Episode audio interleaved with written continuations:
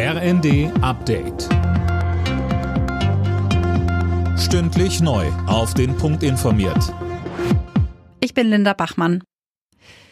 Viele Politiker in Deutschland sind enttäuscht über den EU-Kompromiss zum Ölembargo gegen Russland. Darunter auch Bundeswirtschaftsminister Habeck. Mehr von Tom Husse. Beim CDU-Wirtschaftstag sagte Habeck, die europäische Entschlossenheit habe unter dem, wie er es nennt, Gewürge um das neueste Sanktionspaket gelitten.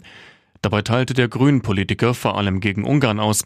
Regierungschef Orban habe ruchlos für seine eigenen Interessen gepokert, so Habeck. Das Embargo bezieht sich erstmal nur auf russische Öllieferungen per Schiff. Importe per Pipeline sollen vorerst weiterfließen.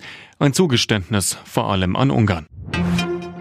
Der russische Energiekonzern Gazprom stoppt ab heute Gaslieferungen an den Energieversorger Shell. Auch ein dänischer Anbieter bekommt kein Gas mehr. Gazprom begründet das damit, dass beide Konzerne nicht, wie von Russland gefordert, in Rubel bezahlt hätten. In Hessen hat Ministerpräsident Bouffier das Ruder an Boris Rhein übergeben. Der 50-Jährige war bisher Landtagspräsident in Wiesbaden. Bouffier war der dienstälteste Ministerpräsident in Deutschland und wollte mit 70 Jahren nicht noch eine weitere Wahlperiode drauflegen.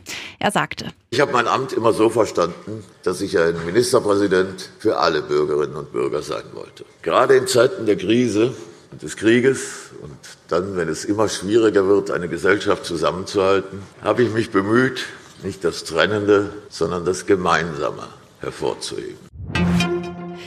Der Grimme-Preis geht in diesem Jahr unter anderem an den Comedian Kurt Krömer. In seiner Talkshow hatte der Entertainer über seine persönlichen Erfahrungen mit Depressionen gesprochen. Außerdem wird Moderator Joko Winterscheid für seine Quiz-Sendung Wer stiehlt mir die Show ausgezeichnet. Alle Nachrichten auf rnd.de